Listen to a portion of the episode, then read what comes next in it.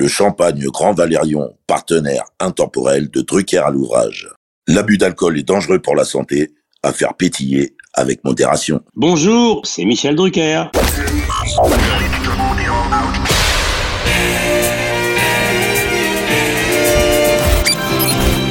Bonsoir, l'orchestre de stars placé sous la direction de Monsieur Jean-Claude Petit. C'est la première de Champs-Élysées. Nous nous retrouverons tous les samedis à 20h30 sur Antenne 2 pendant 70 minutes environ.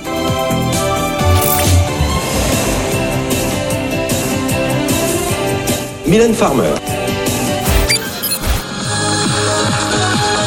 Mesdames et messieurs, nous sommes heureux de vous offrir une demi-heure avec Madonna. Poussine, il est là avec Alexia, Anne-Laure, Karine, Mario, Pierre, la troupe, salut Joe. Sur France 2. Bonsoir Michel. Notre cadeau de Noël, génial idée. Votre accueil, c'est le cas de le dire, me va droit au cœur. 55 ans de mémoire télévisuelle collective en une collection prestige de 50 épisodes. Michel a vraiment mis Drucker à l'ouvrage. Bonjour Michel. Bonjour David, bonjour Naya. Merci de nous accueillir à nouveau chez toi pour un numéro de Drucker à l'ouvrage consacré cette semaine à la 5ème République française. Dimanche 24 avril dernier, notre pays écrivit une nouvelle page de sa destinée politique. Mais avec toi aujourd'hui Michel, c'est dans près de 65 ans de présidence sous la 5ème République que nous allons nous replonger. Toi, dont la carrière audiovisuelle débuta sous la présidence du général de Gaulle, As-tu eu le temps de recevoir le grand homme avant sa mort, Michel? Non, mais lui, avant sa mort, il a eu le temps de me virer. Parce qu'en mai 68... Oui, ah oui, oh mon Dieu. Les événements de mai 68, c'est très très loin, évidemment, pour les jeunes, mais pour les gens de la génération, mai 68, c'était un séisme, pas seulement sur le plan politique, mais ça a été aussi un séisme sur le plan de l'audiovisuel, puisque la télévision s'est mise en grève. Et euh, se déclenche la grève à l'ORTF, tout de suite, sauf au journal télévisé. De Gaulle l'avait très mal pris, considérait que la télévision, l'ORTF, c'était sa télévision, Eh télévision d'État qu'il contrôlait en grande partie. Et la télévision s'est mise en grève au mois de mai, il l'a très mal vécu. Et lorsque les événements de mai qui ont duré simplement un mois, un mois très violent où la France était en grève. À feu et à sang pratiquement quand même. Hein. Oui, en tout cas, avec le recul, on s'aperçoit que c'était pas aussi terrible que ça. C'était une révolte d'étudiants, de bourgeois qui s'ennuyaient beaucoup à Nanterre, avec à leur tête Dany le Rouge, Dany Daniel Cohn-Bendit, exactement. un jeune étudiant qui était l'idole de toute une génération universitaire. C'est-à-dire que de fait, ici, nous occupons la Sorbonne. Mais c'était une révolte de petits bourgeois, et bien entendu, les partis politiques de gauche et les syndicats se sont dit on va se servir de ça, et ils ont emboîté le pas. Les étudiants ont entraîné avec eux le monde ouvrier, et ça a donné mai 68, qui finalement a été le début du déclin du général de Gaulle, puisqu'en 69, il est parti. Le général annonce vers minuit sa démission par communiqué depuis Colombey les deux églises. Je cesse d'exercer mes fonctions de président de la République. Cette décision prend effet aujourd'hui à minuit. Comme le prévoit la Constitution, c'est le président euh, du Sénat, Poher, qui va euh, assurer l'intérim et le 15 juin suivant, Pompidou sera élu président. Mais en 68, en mai 68, la télévision était en grève, il y avait des manifestations au, au quartier latin. C'est même étonnant qu'il n'y ait pas eu de mort. Monsieur Grimaud, le préfet de police de l'époque, était une très grande sagesse, Ouais. car c'était comme assez violent. Mais le reste de la France regardait ça à la télévision, qui n'était pas la télévision d'aujourd'hui avec toutes ces chaînes d'infos continues.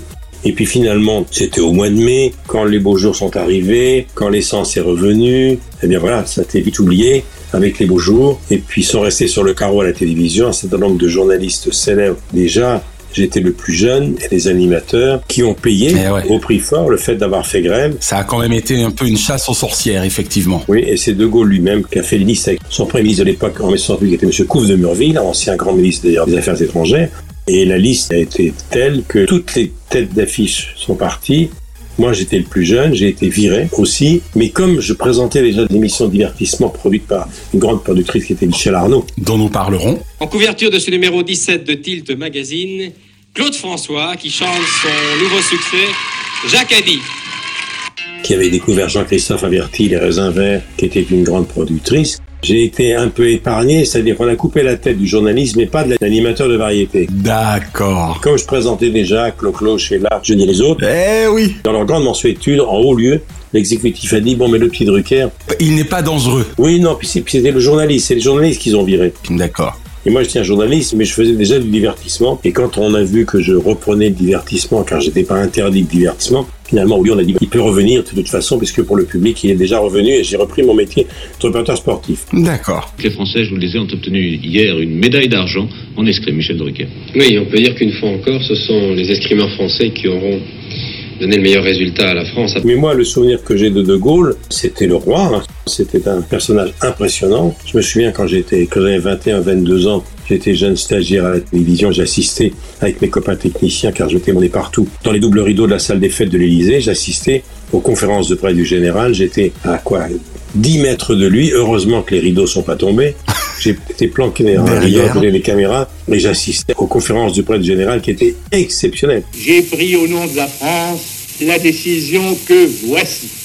Les Algériens disposeront librement de leur destin. Il y avait le gouvernement au garde à vous au grand complet qui était à ses pieds.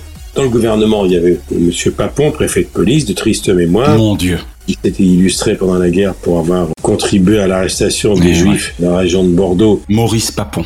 Le canard enchaîné accuse M. Maurice Papon d'avoir joué un rôle dans la politique anti-juive de Vichy. Documents à l'appui, ce journal affirme que le ministre du budget du gouvernement Barre, qui fut pendant l'occupation secrétaire général de la préfecture de la Gironde, a contribué à la déportation vers Drancy de plus de 1600 juifs bordelais. Qui avait collaboré avec les Allemands, c'est le moins faible. Et puis, il y avait tous les grands barons du gaullisme de l'époque et secrétaire d'État aux finances qui commençait sa carrière, qui avait Valéry Giscard d'Estaing. Eh ouais. Et moi, j'assistais à ça. Mais surtout, ce qui était impressionnant, c'est que les De Gaulle était la première vedette de télévision. Dans ses conférences de presse, c'était impressionnant. Pas de prompteur, pas d'oreillette à l'époque, pas une note sur son bureau, répondant à toutes les questions, y compris à celles qu'on lui avait pas posées, parce que le général, qui était très très fort, avait très bien compris comment fonctionnait la télévision. Et quand il voulait dire des choses, il n'attendait pas qu'on lui pose des questions. D'accord. Les questions des journalistes devaient lui être envoyées à l'Élysée avant. Il les précédait. Voilà. Et s'il n'y avait pas des questions concernant des sujets qu'il voulait aborder, mais il les abordait lui-même en disant Monsieur Untel, vous m'avez posé telle question. le gars lui avait jamais posé la question. Il lui permettait de placer ce qu'il voulait placer. Sacré sens du marketing déjà quand même. Hein Ouais. De Gaulle, c'était un personnage hors norme, évidemment. Il y a encore de nostalgie du général de Gaulle. Le gaullisme, il n'est pas mort. On sort d'une campagne en France qui était très violente et beaucoup de postulants à la magistrature suprême ont revendiqué et, et- Voilà. Les Français ont tranché la semaine dernière. et beaucoup se sont référés à De Gaulle. Le gaullisme est, est toujours là. Exactement. Alors on va maintenant parler d'un autre grand homme que tu as forcément un peu mieux connu en ce qui concerne l'aspect de la Ve République, c'est Georges Pompidou. J'ai très peu connu, mais il a été mon président, bien sûr. Drucker à l'ouvrage. Georges Pompidou donc fut forcément un président médiatique, mais était-il également un homme de médias? Non, pas vraiment, mais c'était un intellectuel. Un normalien, ancien professeur du lycée d'Albi. C'était un cerveau, c'était un homme d'une grande culture, fin lettré. Les plus fins lettrés, les présidents de la cinquième, c'est Pompidou et Mitterrand. Mitterrand, très bien. Je l'ai connu indirectement, mais pas par le biais de la politique et par le biais de la rédaction. Je l'ai connu par ma productrice, car Michel Arnaud, ça encore, c'est les bizarreries du destin, de mon destin. Michel Arnaud, qui était la productrice qui m'a fait démarrer en présentant des émissions de divertissement, dont la première était Tilt Tilt. Magazine. Mhm. L'invité du mois, c'est Johnny Hallyday. et puis bien d'autres. Il est une chanteuse de cabaret, chanteuse à texte, dans la lignée de plus tard de Barbara, Cora Vauquer, Catherine Sauvage. Oh, toi qui sais combien, mon Dieu, c'est fragile un amour. Une chanteuse très brillante et qui était très proche de Pompidou, comme elle était très proche de François Mitterrand, elle était très éclectique, sauf qu'elle avait été la maîtresse de Mitterrand, pas celle de Pompidou. Et donc Michel Arnaud connaissait très bien Pompidou et indirectement, euh, il l'a jamais su, le président, mais le rôle considérable qu'il a joué, c'est quand j'ai été viré en 68. Comme je viens d'expliquer, je suis revenu en 70 et ce n'était plus De Gaulle, c'était Pompidou. Et j'ai été indirectement pistonné par Michel Arnaud, qui était très aimé avec Pompidou pour une raison très simple. Elle était sa voisine à la campagne. D'accord. Sa maison de campagne était juste à côté de celle de Michel Arnaud. Seule une haie les séparait. Ah ça c'est marrant, carrément. Un jour, Michel Arnaud, qui était donc très introduit dans les milieux politiques de l'époque, m'avait invité chez elle à prendre le thé. J'étais son jeune présentateur. Il y avait une autre assistante qui débutait, qui était à côté de moi, qui en bavait également parce que Michel Arnaud était une productrice extrêmement Redoutable, exigeante. Et cette assistante fera parler d'elle beaucoup plus tard, c'était Pascal Brugnot. Et donc, Pompidou recevait ses amis de temps en temps dans sa maison juste à côté de celle de Michel Arnaud et vice-versa. Et un jour, Michel Arnaud m'a dit, Michel, prendre le thé à la maison, ouvrez grand vos oreilles, car vous verrez du beau monde. Et ce jour-là, j'ai rencontré Pompidou, qui était un personnage assez étonnant. Il adorait les Porsche. Il avait une Porsche grise. Il avait toujours un pantalon de velours côtelé et un pull tricoté blanc et une cigarette toujours qui tombait avec ses gros sourcils, car Pompidou était un homme de goût. Ah oui, c'était impressionnant. Voilà, impressionnant. Madame Pompidou, qui fera parler d'elle également plus tard, était une femme délicieuse, très élégante.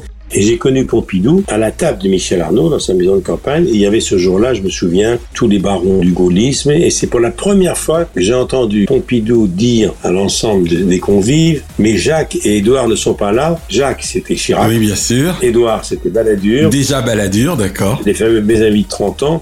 Et je me souviens avoir entendu quelqu'un dire, ah bien, Jacques doit être en Corrèze au cul de ses vaches et Balladur doit s'occuper de ses cigares tout était dit, et c'est là où pour la première fois j'ai entendu parler des jeunes loups qui étaient au cabinet de Pompidou, qui ont fait une très grande carrière, puisque l'un des deux, Jacques Chirac, a été président, et Balladur aurait bien voulu l'être. Eh oui, mais a quand même été Premier ministre. Pompidou, pour moi, c'est un fin lettré, normalien, universitaire. Il était passé par la banque Rothschild, faut le savoir.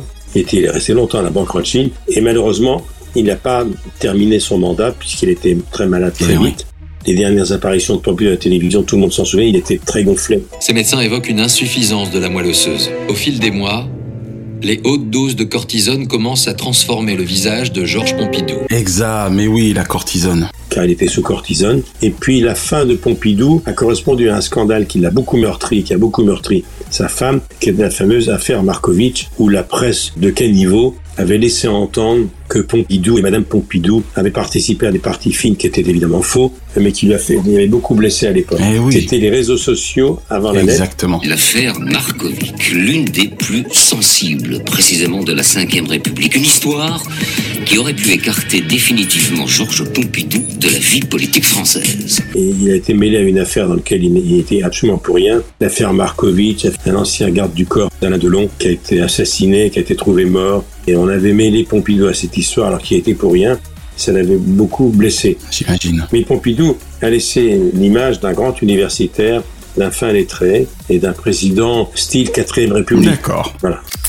Alors on va continuer notre promenade à travers cette belle 5ème République avec un président avec lequel j'ai le sentiment que tu as des rapports amicaux particuliers car il tient une belle place dans De vous à moi. Il s'agit de VGE, évidemment Valérie Giscard d'Estaing. Donc je sais que tes rapports cathodiques furent fort amicaux, d'autant avec VGE, donc d'autant que tu en parles même dans ton seul en scène De vous à moi. Alors mon cher Michel, je voudrais que vous abordiez vos rapports avec VGE Giscard d'Estaing. Mon cher David, euh, euh, alors Giscard, il a été, et M. Macron lui ressemble, il y a une filiation, je trouve, entre Macron et Giscard. Ce sont les deux plus jeunes présidents de la cinquième. Ouais.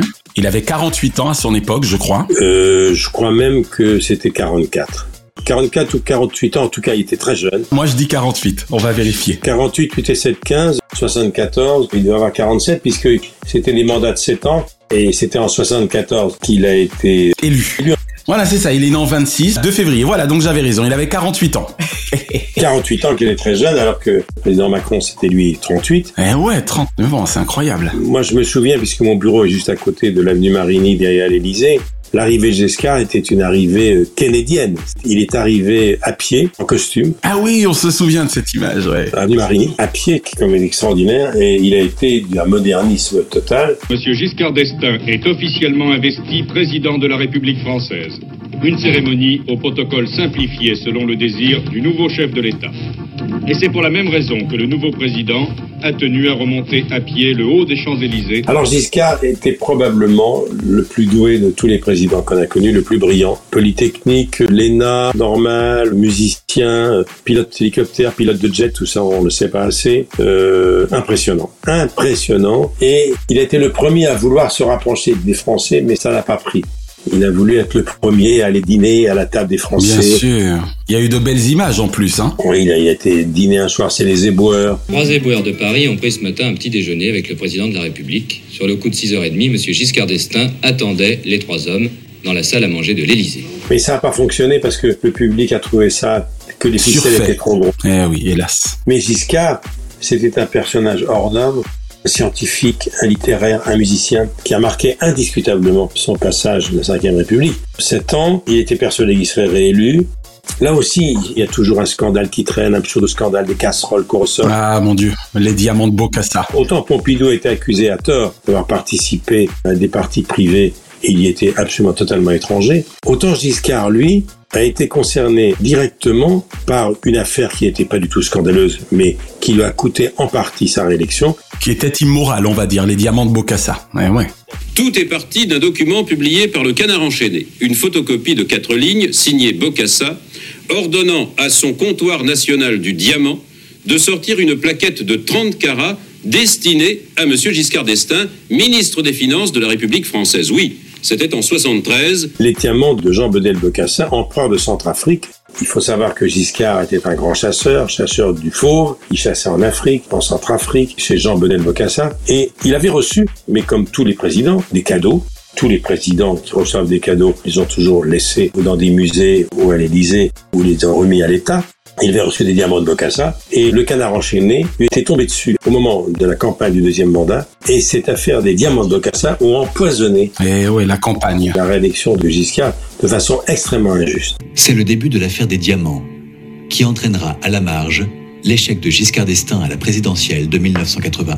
Et donc voilà, Giscard a vraiment marqué de son passage. Deux exemples. Le TGV était déjà un petit peu en route avec lui, mais surtout l'IVG. Il a eu Simone Veil comme ministre. Porté par Simone Veil, exactement. L'IVG, la loi autorisant les femmes à avorter, la fameuse loi de l'IVG, c'est Giscard. Exact. Dont on rappelle d'ailleurs qu'elle a eu 45 ans l'an dernier, hein, puisque c'était en 1976, si je ne m'abuse. Ouais. Voilà, elle a été d'un courage incroyable, elle s'est fait insulter, car c'était vraiment très audacieux à l'époque. Maintenant, c'est courant encore qu'il y a des pays qui l'autorisent pas. Mais Giscard était très très avant-gardiste, très en avance. Il a fait vraiment avancer la France et on n'y a pas été du tout reconnaissant.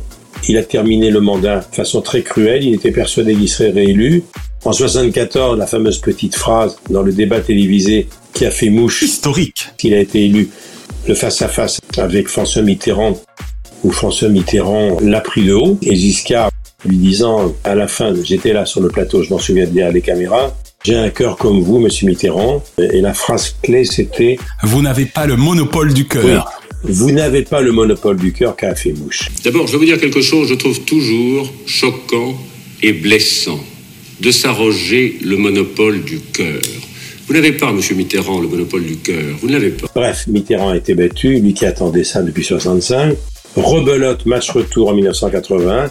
Et là, la petite phrase qui tue, c'est Mitterrand qui dit à Giscard, je suis peut-être un homme du passé, vous êtes un homme du passif. Vous ne voulez pas parler du passé, je comprends bien naturellement. Euh, et vous avez tendance un peu à reprendre le refrain d'il y a sept ans, l'homme du passé. C'est quand même ennuyeux que dans l'intervalle, vous soyez devenu, vous, l'homme du passif. Voilà, et ça, tout ça, c'était ciselé, préparé évidemment. Donc Giscard a été assommé, il a fait une dépression, il me l'a avoué. Ah là là. Il aurait dû être élu. Et puis il a été battu, et il a disparu. Il est revenu au départ, à la case départ, en s'occupant de, de, sa région. L'Auvergne. Vulcania en Auvergne. Vulcania, eh ouais. La guerre du feu est déclarée en Auvergne. Je m'explique, le projet de construction d'un parc d'attractions au cœur des volcans d'Auvergne suscite en effet une polémique à travers ce projet initié par le président de région, Valéry Giscard d'Estaing. En Auvergne, et puis après la Constitution européenne. Quand Giscard est mort il y a deux ans, le président Macron lui a rendu un hommage vibrant. Le président Valéry Giscard d'Estaing a quitté hier le pays qu'il a aimé et le peuple qui l'a servi. La presse était unanime et la presse a reconnu qu'on avait oublié tout ce qu'il avait fait pour la France. Exactement. Giscard a fait vraiment avancer la société française, mais bon, la cruauté de ce métier Eh ouais. fait que le public Ne retient. est souvent amnésique. La France est un pays sans mémoire, il faut le dire, toute l'histoire le prouve.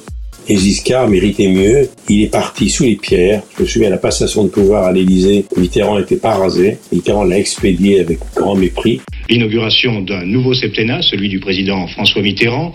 Cérémonies officielles et fêtes populaires se sont succédées pour célébrer l'événement avec éclat. Un de ses fils l'a conduit à la sortie de l'Élysée. Boulevard Saint-Honoré, il franchit la grille du parc. Il y a des jets de pierre, il y a une cabale qui le siffle. C'est lui qui me l'a raconté. Il va traverser Paris dans un silence de cathédrale. Il arrive chez lui. Il ne lira plus la presse, il n'écoutera plus la radio. Il regardera plus la télévision pendant des mois. Et il avait envisagé de repartir en Afrique, mais cette fois définitivement. Il avait repéré un terrain qu'il voulait louer, un chasseur, un propriétaire anglais qui allait souvent en Centrafrique. Il avait décidé de s'installer dans une maison en bois qu'il avait imaginée. Et peu de gens savent ça. Eh ouais. Avec un piano, une bibliothèque, des disques de musique classique et son fusil. Il voulait vivre retiré là-bas. Et au dernier moment, il ne l'a pas fait. Mais il voulait couper les ponts, s'exiler.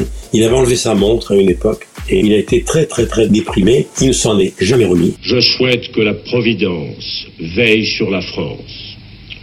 Au revoir. Comme je pense, même si la comparaison s'arrête là, que Sarko ne se remettra jamais d'avoir été battu sur le fil par François Hollande. Bien sûr. Mais ça, c'est une parenthèse. D'accord. Je peux ajouter quelque chose? Bien sûr, Michel, vas-y. C'est que Giscard a été imité par tous les imitateurs, avec ce côté chuinté qu'il avait dans son phrasé.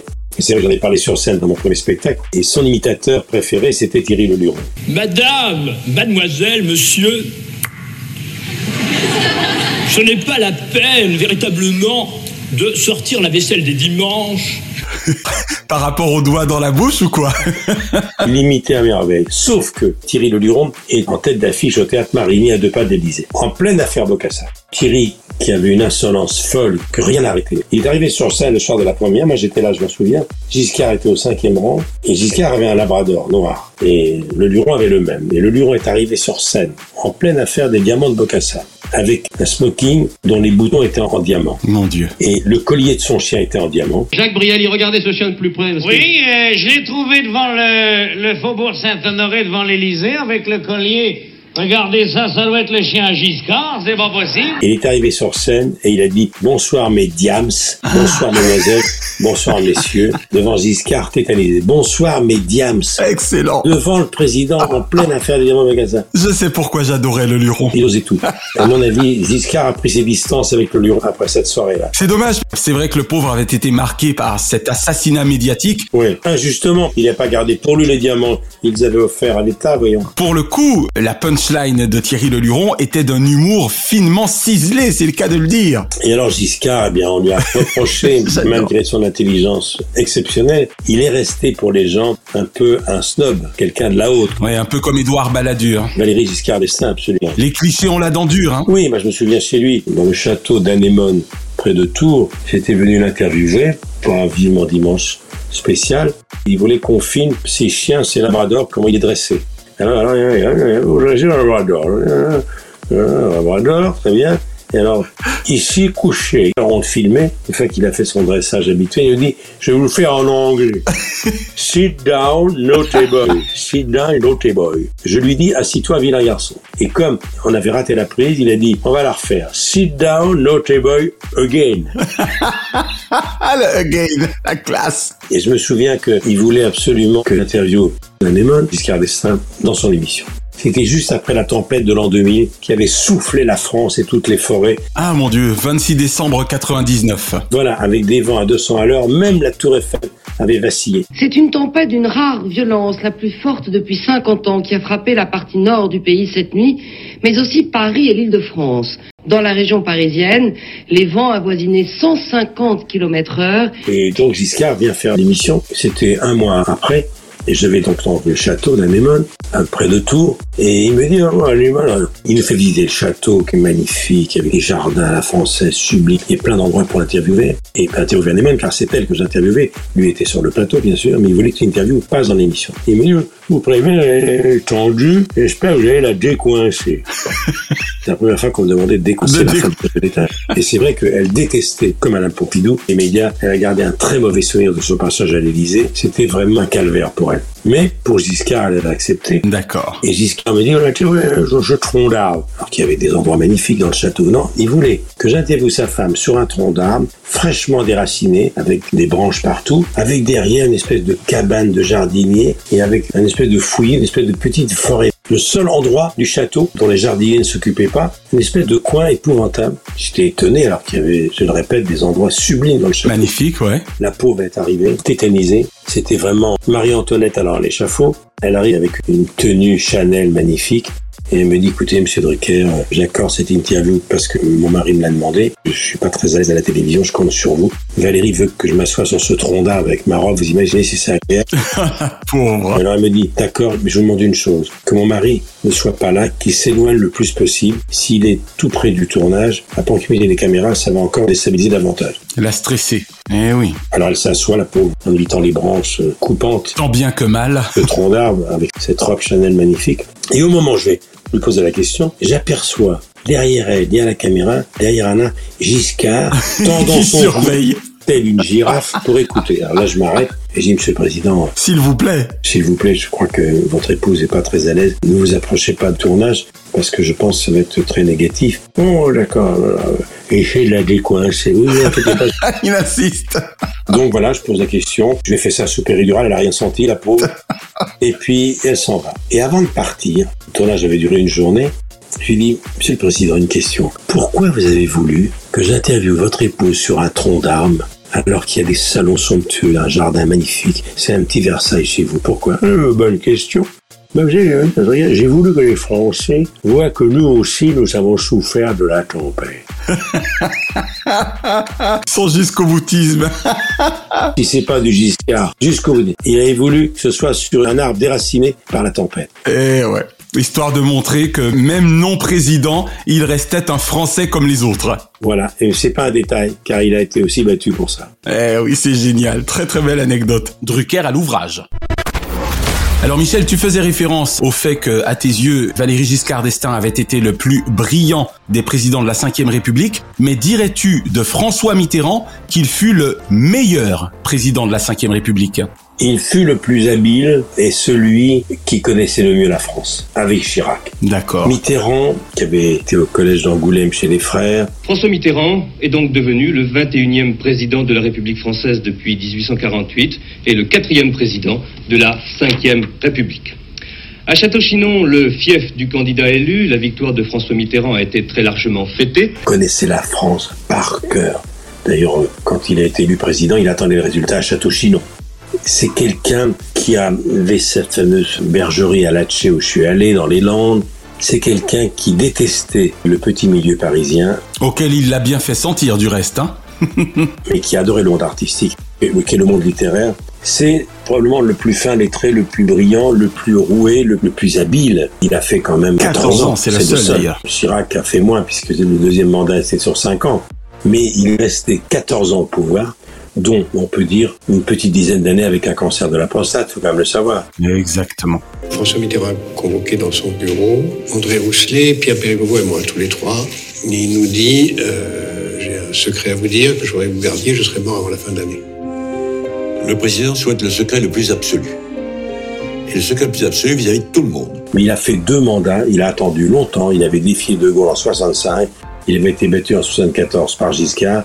Enfin, il arrive au pouvoir en 81 et il y est resté 14 ans. Il a terminé en faisant preuve d'un courage extraordinaire car il était très malade. Mais ça a été le plus fin lettré, le plus impressionnant. C'était un espèce de sphinx. C'était un dominant. Ça se sentait quand même. Il regarde la photo de Mitterrand, c'est un sphinx. Et quand il est là, le silence se fait. Pas de familiarité, on n'a pas envie de lui taper sur le dos. Mais toi qui l'as bien connu, c'était une posture où il fait partie de ces hommes qui, au naturel, sont aussi impressionnants? Il en imposait. J'avais pas le sentiment, même quand on le voyait dans un débat, ce qui pouvait passer pour du mépris m'a toujours semblé être simplement, j'ai presque envie de dire, une altérité naturelle. C'était un homme altier, tout simplement. Tout simplement, et c'était un dominant. On ne voyait que lui. Il était fait pour le pouvoir. C'était quelqu'un, même au début de sa carrière, c'était quelqu'un qu'on écoutait. Il a exercé ce pouvoir avec une grande habileté. C'est probablement le président, Macron connaît bien également ça, Chirac aussi, mais celui qui était le plus près des intellectuels et des artistes, c'était lui. Parce qu'il en avait les moyens intellectuels lui-même. Hein. Coluche, le meilleur ami de Coluche, c'était Attali. Ils ne t'oublieront jamais, Michel, ceux à qui tu as fait comprendre, avec ton génie des mots de feu, qu'il faut être scandaleux pour lutter contre les scandales, et pas dans l'étalage des ambitions. Tu m'apprends quelque chose. Coluche était le meilleur ami de Jacques Attali. Oui, bien sûr. Aux obsèques de Coluche, c'était très impressionnant. Attali a pris la parole. Les Restos du Cœur s'aimaient grâce à Attali. Mitterrand était quelqu'un qui traînait derrière lui un passé lourd. C'est clair. Lourd, ambigu pour certains. On l'a accusé beaucoup d'être un peu proche du gouvernement de Vichy. On l'a accusé parce qu'il était très ami avec Bousquet, qui a joué un rôle considérable dans la déportation de beaucoup de juifs. C'était avant la révélation par Marquet Bellepoix de ce que Bousquet était le responsable de l'arabe du Veldiv. Après ce déjeuner, en tout cas moi je n'ai plus jamais croisé Bousquet ni seul, ni avec euh, François Mitterrand. Mais Mitterrand en imposait. Moi, il m'a remis la Légion d'honneur. C'était un très grand souvenir parce que ma maman était de gauche, car quand mes parents sont arrivés en France dans les années 30, ils ont attendu 7 ans avant d'être naturalisé au nom du numéro clausus parce que mon père n'était pas français. Mes parents sont devenus français en 1937. Le Front populaire, oui. 37, c'est Blum, c'est la gauche de l'époque, c'est le Front populaire, c'est les congés payés. Heureux temps des vacances, où chacun fuyant la ville s'évade des soucis quotidiens. Le 20 juin 1936, le Front populaire accorde deux semaines de vacances aux salariés. Moi, je suis resté fidèle à mes parents, qui m'ont toujours dit n'oublie jamais que c'est la gauche qui nous a fait français. Et donc, François Mitterrand avait de l'estime pour moi. Je me souviens quand il m'a décoré la Légion d'honneur, il a fait un discours éblouissant. On était six ou sept à être récompensés. Il y avait Raymond DeVos, il y avait Daniel Auteuil. Pratiquement pas une note. Il a refait tout le parcours de ma famille, se souvenant du nom de ma maman Lola Scheffler, du prénom de mon père Abraham Drucker.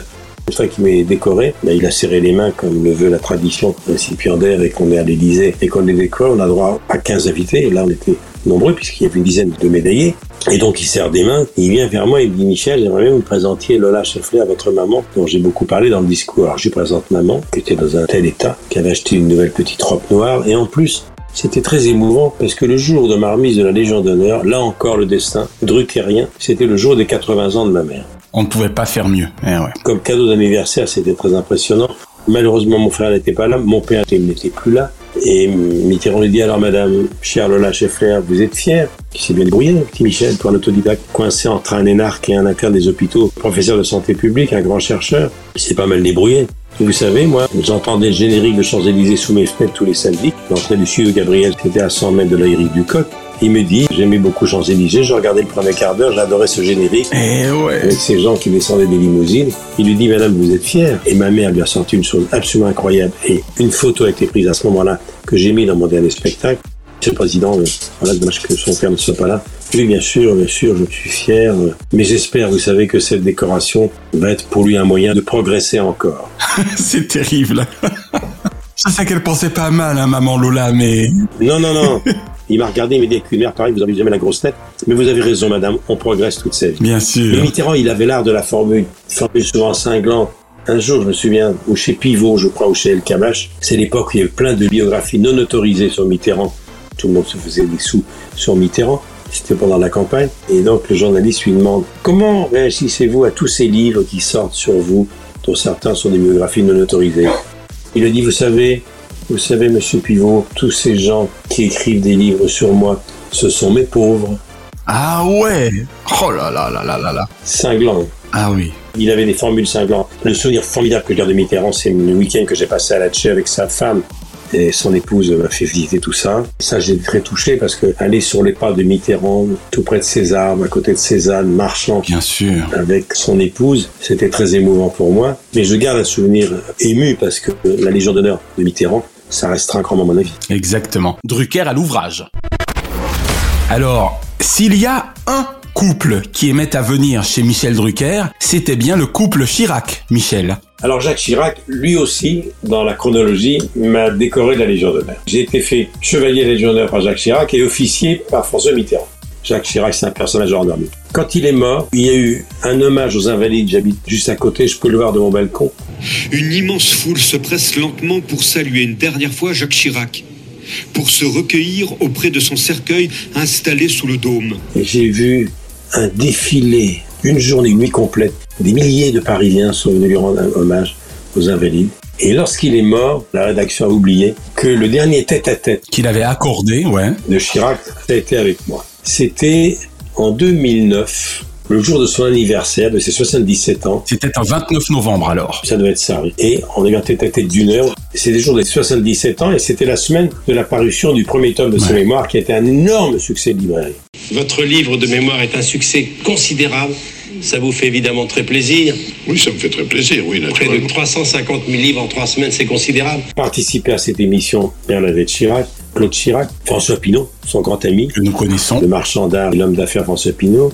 Et puis il y avait un scoop, il y avait son petit-fils, le fils de Claude Chirac, dont le papa est le judoka Le Thierry judoka, exactement. Thierry Ray. Et il y avait Martin, son petit-fils, qui parlait pour la première fois. C'était très émouvant. Et à l'occasion du deuxième anniversaire de sa mort, c'était l'année dernière, on a rediffusé ce dernier tête-à-tête qui n'était Wow. jamais repassé depuis. Et c'était extrêmement émouvant en présence de Claude Chirac qui avait visionné ça avec moi et qui a accepté d'être là à la fin pour dire combien elle avait été bouleversée de revoir son père. C'était 12 ans après sa mort. Bien sûr, Madame Chirac mettait un grand soin à préparer ses venues chez toi, notamment pour les pièces jaunes et pour plus de vie. Alors, moi, Bernadette, c'est une amie, hein, et j'ai eu l'occasion d'aller à l'Élysée souvent préparer des émissions avec elle. J'ai fait deux vivements dimanche avec elle, qui ont été deux records d'audience, et je les ai préparés à l'Élysée. Le territoire du petit chien du président, Soumo. Voilà, la visite de l'Elysée, comme on l'a fait rarement. Merci beaucoup, Madame Chirac. dans son bureau. Là encore, j'ai beaucoup de chance puisque mon bureau est à 100 mètres de l'Élysée. Donc, que ce soit Giscard, Chirac, François Hollande ou Sarkozy, je n'avais que quelques mètres à faire ou eux à faire pour venir me voir parce que le studio était juste derrière. Donc, je suis allé travailler beaucoup avec elle pour son premier Dimanche qui était un événement considérable. Et puis, je suis devenu le présentateur attitré, c'était sur France 3, de Plus de Vie. La capitale, c'est Michel Drucker. voilà. Mais c'est vrai que les, les gens Alors, viennent il aussi a parce eu que la vous êtes là. bonté de me proposer ça pour, euh, lorsque j'ai commencé à lancer l'opération Plus de vie au profit des personnes âgées. Une émission qui avait pour but d'aider les retraités dans la maison de retraite et d'améliorer le sort des seniors dans les maisons de retraite en France, notamment à Paris. Et j'en ai fait à peu près une dizaine en dix ans, tous les ans. Et que lorsqu'elle a quitté l'Élysée, elle m'avait dit, Bernadette, euh, je comprendrai Michel.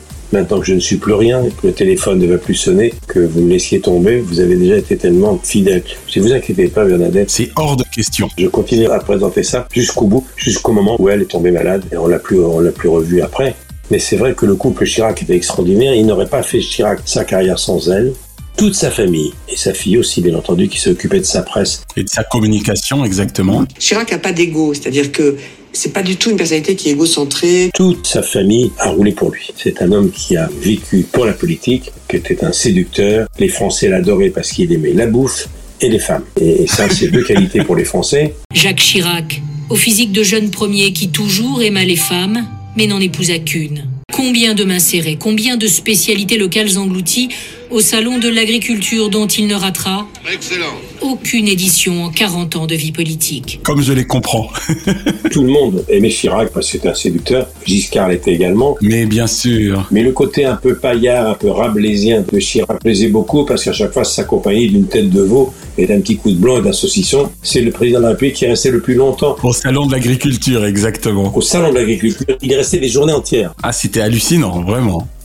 J'ai des souvenirs formidables. Et dans le tête-à-tête que j'ai eu avec lui, le dernier, en 2009, il était très fatigué. Sa fille et son entourage m'avaient dit, il y a une fenêtre de tir d'une heure et quart, après il se reposera. On l'a plus jamais revu depuis, il a plus jamais reparlé. Et à la fin, je lui ai offert un cadeau avec la complicité de Bernadette Chirac. On lui a offert un bichon maltais parce que Soumo, le fameux bichon maltais qu'il avait à l'Élysée, lorsque Chirac a quitté l'Élysée, le bichon maltais a fait une dépression. Oh. Il était plus à l'Élysée, il avait perdu ses habitudes et il est resté très très longtemps à l'Élysée. Ben oui, quand même. Et c'est 12 ans. Et donc le chien a fait une dépression et il mordait, il mordait Chirac. Donc ils l'ont exilé en province chez un éleveur et Madame euh, Chirac, le soir de ce tête-à-tête d'un Vivement Dimanche spécial Chirac, pour son anniversaire, on lui a offert un autre bichon maltais Ah. qu'il a appelé Soumette. J'ai un cadeau pour vous, qui est un cadeau collectif. Oh Il est tout à fait mignon, ce Voilà, c'est un bichon frisé. Oui. Et lorsqu'on a rediffusé l'année dernière ce face-à-face en présence de Claude Chirac, le raccord était parfait. Sur le face-à-face, je lui offrais, c'était une des dernières images de ce spécial, je lui offrais un chien. Et le raccord, c'était sa fille Plateau. Ouais. sur le canapé avec moi, avec sur les genoux ce chien qu'elle a gardé. Waouh, donc Soumet est encore là, ça c'est génial. Non, Chirac, c'est un personnage énorme, énorme. Les gens l'ont adoré. Et puis, Chirac, il a été très courageux. hein. C'est le premier hein, qui a dénoncé la responsabilité de l'État français dans la rade du Veldiv. Il fallait le faire. Oui, la folie criminelle de l'occupant a été, chacun le sait, secondée par des Français, secondée par l'État français. La rafle du Veldiv, je crois qu'il a également dénoncé l'esclavage, les essais nucléaires en Polynésie française, enfin oui, vraiment. Une authenticité revendiquée dont les Français lui sauront gré lors de ses mandats, lorsqu'il décidera par exemple d'arrêter finalement les essais nucléaires à Mururoa. Et puis surtout, il n'a pas traîné pour dissoudre l'Assemblée. Ça aussi, c'était courageux. Absolument. Et puis, je me souviens, un des grands bonheurs de Chirac, c'est quand on a gagné la Coupe du Monde. Qui aura oublié l'énoncé à la Chirac du nom des joueurs Magnifique.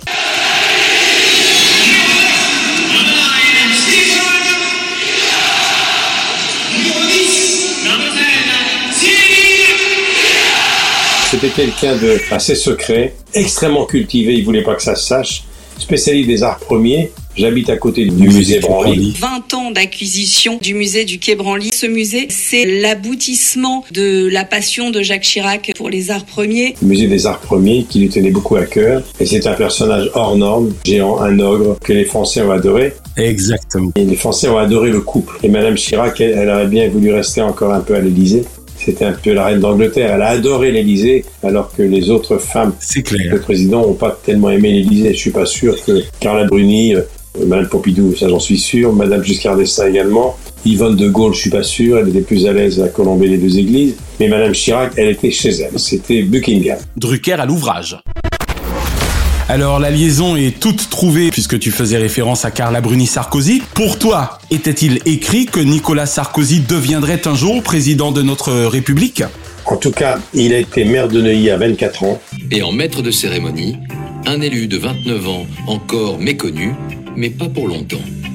Monsieur Sarkozy, euh, plus jeune maire de France à l'époque, c'était un petit phénomène à sa manière. Il avait une ambition folle et c'est un personnage hors norme. Alors lui, de tous les présidents, c'est le président qui est un enfant de la télé. Il connaît la télé sur le bout du doigt pour une raison très simple, c'est qu'il avait épousé, n'oublions jamais, l'ex-femme de Jacques Martin qui était un des grands présentateurs de la télévision. Exact. J'ai succédé à Jacques Martin le dimanche et je me souviens du mariage de Jacques Martin avec Cécilia. C'est Sarko à Neuilly qui les marie et le jour, il marie donc euh, Cécilia et Jacques, ce jour-là, au moment il fait le petit discours d'usage. Voulez-vous prendre pour époux? C'est extraordinaire. Il a le coup de foudre pour Cécilia. Nicolas Sarkozy célèbre le mariage de son ami Jacques Martin avec Cécilia Siganer-Albéniz à la mairie de Neuilly. En la voyant si belle et si désirable, Sarkozy tombe immédiatement amoureux d'elle. Et Cécilia va quitter Martin pour Sarko. Martin en voudra à Sarko jusqu'à sa mort. Ah oui, enfin c'est quand même le genre de choses qu'on ne voyait que dans Dallas. Hein oui, c'est une scène de roman, c'est une scène de film. Le couple Sarko-Cécilia, qui est un couple qui a duré une quinzaine d'années, elle a joué un rôle considérable. Elle connaissait bien la politique, et puis on connaît la suite. J'ai jamais voulu être en haut de l'affiche, j'ai jamais voulu être sous la lumière. Il se trouve que maintenant j'ai écrit ce livre et que voilà, j'ai envie que ce livre se vende parce que j'aimerais que les gens euh, comprennent. voilà, me comprennent un peu mieux et sachent qui je suis. C'était pipolisé à mort, et puis arrive Carla. Moi, ce que je voudrais savoir, avant que nous ne passions à François Hollande, c'est comment tu as réussi à être complice sportivement avec Nicolas Sarkozy en certaines occasions, sans jamais être dans la connivence lors de vos rencontres télévisées. Je l'ai connu il y a très très très longtemps, Nicolas Sarkozy. Je connu gamin, il est maire de Neuilly, il a marié Johnny, il a dû marier Sardou, il a marié toutes les stars de l'époque. Et surtout, je faisais du vélo avec lui. Et quand il était à l'Élysée ou au ministre de l'Intérieur, on faisait du vélo assez souvent. Vu? Quand il n'y a pas assez de bruit dans la campagne, tu vois, tu viens avec moi, ça fait du bruit. C'est là où j'ai rencontré François Pinault qui faisait également du vélo. Le fils de Sarkozy, on voulait. Il y avait Jean-Claude Decaux, le père des grands panneaux publicitaires, les panneaux Decaux. Et voilà, à chaque fois que j'ai fait une émission de télévision avec Sarkozy, il y avait toujours une séquence vélo. Mais Nicolas Sarkozy, c'est très particulier. Je lui ai fait un dimanche dimanche qui était très important pour lui. Il n'a jamais oublié, ni moi non plus. C'était après les européennes, considéré comme le traître qui avait choisi Balladur. On s'en souvient. Il ne pouvait pas approcher la Chiraki à moins d'un kilomètre. Il se rapproche du Premier ministre Édouard Balladur. Jacques Chirac ne veut pas croire à la double trahison que prédisent ses proches. Pourtant, Nicolas Sarkozy devient le porte-parole du candidat Balladur. La rupture avec Jacques Chirac est consommée. Il était descendu en flammes pour avoir trahi Chirac. Ça ne pas porté malheur, ni à Balladur. Mais il était au fond du trou. Les européennes à l'époque, 13%, un score calamiteux. Il n'est plus rien. Il est mort, c'est le traître. Balladur sera président. Pensait-on. Et le hasard a voulu, parce que là encore, le hasard a joué un rôle considérable dans ma vie, qu'il soit le voisin de mon frère, tout près des Champs-Élysées, mon frère patron d'M6, Et à l'étage au-dessus, il y avait Sarko, au moment où Sarko était au fond du trou. Mais au fond du trou. Il était dépressif, il se rasait pas, il sortait le chien le soir, il sortait les poubelles, il était mort. Il était mort, mais on n'est jamais mort en politique. Et puis, moi, je prenais des hommes politiques et ça marchait très fort. Et un soir, sa femme m'a dit qu'on a dîné chez mon frère, en catimini, tu sais, Michel, euh, il te le dira pas, mais il aimerait bien faire ton émission qui a tellement d'importance pour les politiques. Waouh Je lui ai dit, mais aucun problème, il dit, si tu peux lui proposer, mais jamais te le demandera. Et le soir même, à la fin du dîner, on descend, il, avait, il sortait le chien et les poubelles. Vraiment, il était abandonné de tous. Euh, J'ai jamais raconté ça. Je lui ai dit, Nicolas, est-ce que tu veux faire un vivement dimanche? Ça me dit, écoute, ça me touche beaucoup, mais si je fais comme score, comme audience, l'audimat que j'ai fait aux européennes, ça va être une catastrophe pour toi parce que j'ai fait 13. Mais oui. Et nous, on faisait autour de 20, 20, 22. C'était un gros score. Alors il me dit, écoute, c'est très gentil, mais je veux pas te planter. Je suis l'homme le plus détesté de France. Je suis considéré comme le traître qui a choisi Balladur. Viens, au contraire. Tu vas te planter. Je dis, non, on va le faire. On était au mois de mai. Et j'ai dit, écoute, on va le faire en octobre. On a tout le temps de le préparer. On l'a préparé. Je me suis occupé du d'aller sur le Tour de France qui est là dans le vélo. Il avait sur le plateau, on avait préparé l'émission avec Cécilia. Il y avait Johnny, il y avait Clavier. Tous les copains. Il y avait Barbelivien, Jean Reno, Virenque, tous les champions cyclistes. Il y avait tout ce qu'il aime. Et on fait l'émission. Alors ensuite, là, il y a eu, au cours des deux, trois dernières années, une traversée du désert. Ben, on était ravis, on le voyait plus. Et il a fait, était plus et il a fait de des bouquins. Il a écrit des bouquins et on se voyait beaucoup plus. Et il est dans un état de stress total. Et là. Et il m'appelle le lundi matin pour avoir le score. Et le score, le score, on l'a entre 9h et 9h05 tout le temps. Et donc, moi, c'est le lundi matin que le juge de paix tombe. Maintenant, j'ai l'habitude depuis tant d'années. Je les regarde beaucoup Exact. moins. Parce qu'on sait qu'on a un public fidèle. Il était tétanisé, le pauvre. Il avait tellement peur qu'on soit planté. Faut attendre. Et il m'appelle à 8h30. Il dit non, Nicolas, c'est 9h.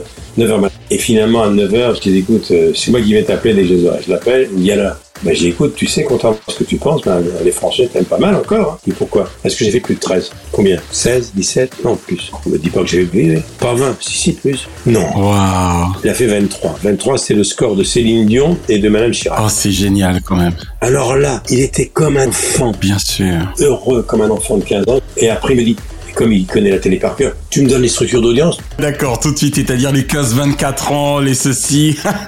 Je dirais les jeunes, les moins jeunes, les vieux, les culs de tous ceux qui ont été pour toi. Ah, c'est excellent. Et là, il a fait un carton. Il a été heureux. Et c'était reparti pour lui. Il s'en est toujours souvenu. Et des années plus tard, je lui ai fait un deuxième vivement dimanche. Merci d'être là, cher Nicolas Sarkozy. Je vous ai appelé avant l'été, m'a dit je viendrai, vous êtes là. Et je suis content parce que vous connaissez ce canapé déjà. On a quelques souvenirs ici avec vous. Vous voulez dire qu'on est plus tout jeune Qui a été aussi un carton. C'est un homme de télé. Le contraire des autres présidents. C'est quelqu'un euh, qui a une présence incroyable. Eh oui. Il est avocat, donc extrêmement brillant, communicant hors pair. Tout le monde sait que Nicolas Sarkozy est un spécialiste redoutable de la communication politique, donc son texte est efficace. Mais c'est un slave, il vient de loin. Et donc, il a cette fragilité, il est enfin très costaud et très fragile. C'est un sentimental. Et lorsqu'il a été battu d'un rien, à un mois après, il a été président, il a été battu de rien par Hollande, je pense qu'il s'en est jamais remis. Voilà, ce qui nous amène tout droit précisément à François Hollande, Drucker à l'ouvrage. Celui qui semble avoir surpris tout le monde à gauche, et pas qu'à gauche d'ailleurs en 2012, eh bien c'est bien François Hollande. Oui, mais alors, euh, l'histoire retiendra, les politologues sont complètement d'accord, c'est que les Français n'ont pas voté pour Hollande, ils ont voté contre Sarko. C'est terrible. Sarko avait suscité une espèce d'antipathie, une espèce de haine. Le vote sanction, quoi. Le vote sanction, c'était le côté bling-bling, trop près des riches, Reban. euh, Faut dire que malheureusement, la soirée de l'élection Fouquet, ça a pesé cher euh, cinq ans après quand même. Hein. Ça a été vraiment le feuilleton. Oui, le mandat était de 5 ans. Hein. Pendant deux ans, il a traîné comme un boulet le Fouquet, ça c'est clair. C'était l'homme des riches, l'homme du 440, l'homme des puissants. Ça l'a desservi. Et c'est dommage, hein. ça a quand même été un président plutôt costaud. Hein. Oui, bien sûr, c'est costaud. Puis alors, sa vie personnelle, tout ça, la pipolisation de son mandat, tout ça a fait que les gens n'ont pas voté pour lui, ils ont voté pour Hollande. C'est François Hollande qui est élu président de la République avec 51,9% des voix. Je pense que certains l'ont regretté, mais après il y a eu les affaires qui l'ont rattrapé, etc.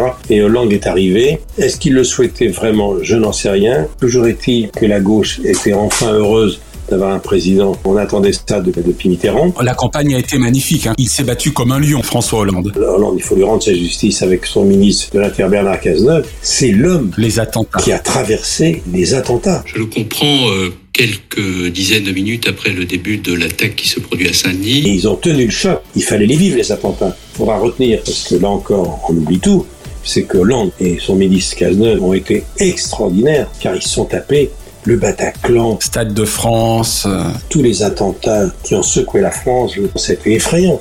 Et donc, Hollande a laissé un souvenir assez fort chez les socialistes. Au moment où je m'exprime, des attaques terroristes d'une ampleur sans précédent sont en cours. Malheureusement, la gauche a été balayée, réduite ensemble par Macron plus tard. Mais Hollande, là aussi, on le connaît pas bien. Hollande, il ne de drôlerie. Alors Michel, lui qui en a souvent politiquement pris pour son grade, semble doté d'un humour à toute épreuve. Absolument, à toute épreuve.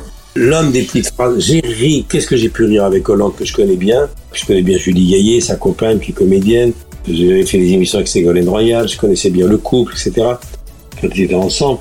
Et, et Hollande a des petites phrases incroyables. Un jour, je lui ai demandé, il n'y a pas longtemps, j'ai dit, François, quel souvenir tu garderas du passage de Macron à l'Élysée, toi qui l'as fait roi Il a réfléchi, il m'a dit, comme quelqu'un qui était en repérage. C'est beau, hein Hollande est un personnage hors norme. Le contraire de Giscard, c'est un homme qui vient de la base. C'est un énarque, certes, mais c'est pas un homme qui vient du monde de l'argent. Ségolène Royal non plus. Et c'est quelqu'un qui a beaucoup d'humour parce que il faut avoir beaucoup d'humour pour sourire quand Laurent Gérard limite. Ça c'est clair, notamment. Merci d'avoir euh, accepté de passer quelques minutes chez nous. Alors vous C'est êtes- normal, il y a nos impôts ici aussi. Oui, oui. Quand Laurent Gérard, l'imitateur hors norme, arrive sur scène dans son spectacle, il arrive en moto avec un casque de scooter. Et que ça dure 10 minutes silencieusement. Ou après, quelques années après, on le voit allant à la pêche pendant sa retraite. C'est quand même grandiose. Alors, qui est très étonnant, il est très attaché à la Corrèze, le fief de Chirac, et il a des amitiés des deux côtés. Mais oui, c'est ça, des amitiés presque coupables, j'ai envie de dire. Et d'ailleurs, l'homme d'affaires François Pinault, meilleur ami de Jacques Chirac, qui connaît bien la Corrèze, au deuxième tour de la présidentielle, contrairement à ce qu'on pourrait penser, lui, l'homme du 440, n'a pas voté Sarko, il a voté Hollande. Comme quoi, hein Incroyable. Comme quoi, ouais, voilà. Mais François Hollande laissera quand même un souvenir émouvant parce que c'est l'homme qui a géré euh, la France des attentats et c'était pas une mince affaire. Drucker à l'ouvrage. Te voilà star de la télévision à 39 ans, tout comme un certain Emmanuel Macron devient l'un des plus jeunes dirigeants au monde à 39 ans également. Cette réussite politique surgit de nulle part. A-t-elle forcé ton admiration, Michel? Ah mais c'est un avenir. Personne n'a vu venir. La République en marche, parti politique qui est né comme ça à Lyon. un mouvement politique nouveau, qui sera pas à droite, qui sera pas à gauche. Le nom de ce mouvement, En Marche, avec Monsieur Collomb, Gérard Collomb, le maire de Lyon. Ceux qui ont bien connu le dossier à l'époque nous diront que lorsqu'il était avec Michel Sapin à Bercy, au ministère des Finances, il préparait déjà ça. Alors certains disent euh, la trahison, il a tué le père, il a tué celui qui l'a fait roi. Toujours est-il que François Hollande, personne ne pensait que ce gamin inconnu du grand public pouvait surgir de nulle part et réduire ensemble et la droite et la gauche. Ça c'est clair. Ceux qui connaissent le bowling diront qu'il a fait un strike, c'est-à-dire qu'il a mis toutes les quilles par terre Surprise, trahison, rebondissement, affaires, partout depuis des mois, on entend que cette campagne a été l'une des plus imprévisibles de la Ve République. En coulisses, toutes les hypothèses sont désormais ouvertes. Cette élection, elle est totalement atypique. Alors, moi, je l'ai rencontré. La seule fois où j'ai fait une visite d'État à l'étranger, c'était avec lui, il y a trois ans, et j'ai découvert un surdoué. Et c'est pour ça qu'il m'a beaucoup rappelé Giscard. Alors, c'est vraiment quelqu'un d'exceptionnel, qui sait tout, parfaitement bilingue, troisième prix conservatoire de piano à Amiens, une virtuosité intellectuelle incroyable, une mémoire d'éléphant, s'intéressant aux autres, et qui, comme Giscard, voudrait toucher la France profonde et est aimé des Français. Et tous, une partie de son énergie, il passe à ça. Il est allé voir des maires pendant des heures et des heures et des heures. C'est quelqu'un qui veut convaincre, qui manie la langue française avec un brio exceptionnel, qui est à l'aise partout et qui a une épouse hors norme. Parce qu'on peut pas parler de Macron sans, Sans parler de Brigitte Macron. de Brigitte. C'est un couple hors norme qui a fasciné le monde. Ce gamin qui a une épouse plus âgée que lui, elle a enseigné le théâtre. C'est un couple qui connaît bien le monde culturel. Il a évidemment tout l'avenir devant lui. Quand on est président à même pas 39 ans, tout peut arriver. hein. Exactement. Il a eu l'état de grâce pendant plusieurs mois. Il a été quand même un président costaud. Pourquoi? Il est à peine arrivé. La loi travail douloureuse. Plusieurs dizaines de rassemblements partout en France. Sur le Vieux-Port à Marseille, plusieurs milliers de personnes défilent. Des gilets jaunes et des militants de la CGT réunis pour manifester. Les retraites douloureuses, ça s'est pas fait. Eh oui, on se rappelle, hein, ça a été notamment l'épisode Gilets jaunes. Un an de gilets jaunes. Et puis deux ans de Covid. Eh ouais. Et au milieu de tout ça, des affaires genre Benalla, etc. Voici Alexandre Benalla, l'homme qui embarrasse l'Élysée. L'ancien conseiller, reconverti dans les affaires, fait désormais profil bas. il refuse de témoigner face caméra. Ce qu'il a eu à gérer lors de son premier mandat de 5 ans, c'est incroyable. Il n'a eu que des emmerdements. Donc il a fallu qu'il ait un mental très très fort. C'était une guerre civile sur les Champs-Élysées. Les kiosques brûlés, le Fouquet's brûlé, on taguait l'Arc de Triomphe. C'était effrayant. Il est très structuré, ça se sent, exactement. Un mental exceptionnel qui a voulu que je l'accompagne alors que j'avais trois questions à lui poser à la fin pour finir une émission que j'avais commencé à Abidjan, diffusée le jour de Noël. Il y avait juste un petit message à faire aux soldats loin de chez eux. Je suis arrivé dans le Falcon, vous êtes là, assis ici, à côté du président, il y avait six personnes dans l'avion seulement, et j'étais à côté de lui, on était parti pour 8 heures aller, 8 heures retour. Donc quand on passe 16 heures de vol à côté de quelqu'un, même si c'est pas le président, entre Los Angeles, Paris, ou entre Pékin et Paris, plus trois jours sur place, ça crée des liens. Exactement. On a vraiment beaucoup échangé, on s'est tutoyé très vite. Il m'a dit, tout ce que tu as vécu, je l'ai lu, je le sais. Sauf que toi, tu l'as vécu. Et moi, je l'ai lu seulement. Alors raconte-moi. Raconte-moi De Gaulle. Les rapports de De Gaulle avec la télé. Les rapports de l'exécutif Giscard avec la télévision. Raconte-moi les rapports des médias avec Pompidou. Et c'est extraordinaire. Et tout ça entrecoupé de Parle-moi de Johnny, Parle-moi de Céline Dion et Parle-moi de Pavarotti. Donc, j'étais très impressionné. Et je trouve que on peut être fier en France d'avoir un président si jeune et aussi brillant. De quelque bord politique que l'on soit, exactement. Ah oui, on est au-delà de la gauche et de la droite, là. Moi, je lui accorde son immense culture, car tu sais combien je suis un homme de culture. Sa facilité, sa dextérité. Drucker à l'ouvrage. Dernière question Michel, et là j'ai eu envie un peu de te taquiner. Je connais ta position à l'endroit de Marine Le Pen, tu ne l'as jamais cachée. Au moment où nous enregistrons cet entretien, nous ne connaissons pas les résultats de l'élection présidentielle, mais serais-tu prêt à recevoir notre éventuelle présidente de la République, quelle que soit son identité? Alors d'abord, je pense moi, mais c'est personnel, que Marine Le Pen ne sera pas présidente de la République. Moi je pense que M. Macron sera réélu. De peu, peut-être. L'histoire le dirait exactement. Et puis deuxième chose, pour Marine Le Pen, c'est très simple. Compte tenu de mon parcours, de mes parents, compte tenu de mes racines, ce serait très compliqué. Et de toute façon, je n'aurais jamais pu avoir sur mon canapé Marine Le Pen et son père. Un autre argument, je ne suis pas sûr que beaucoup d'artistes auraient accepté de venir chanter de peur d'être récupérés. Merci Michel pour ces nouvelles et émouvantes télévisions. À la semaine prochaine. Oui, merci beaucoup David, merci Nia. Chronozone, le temps immédiat.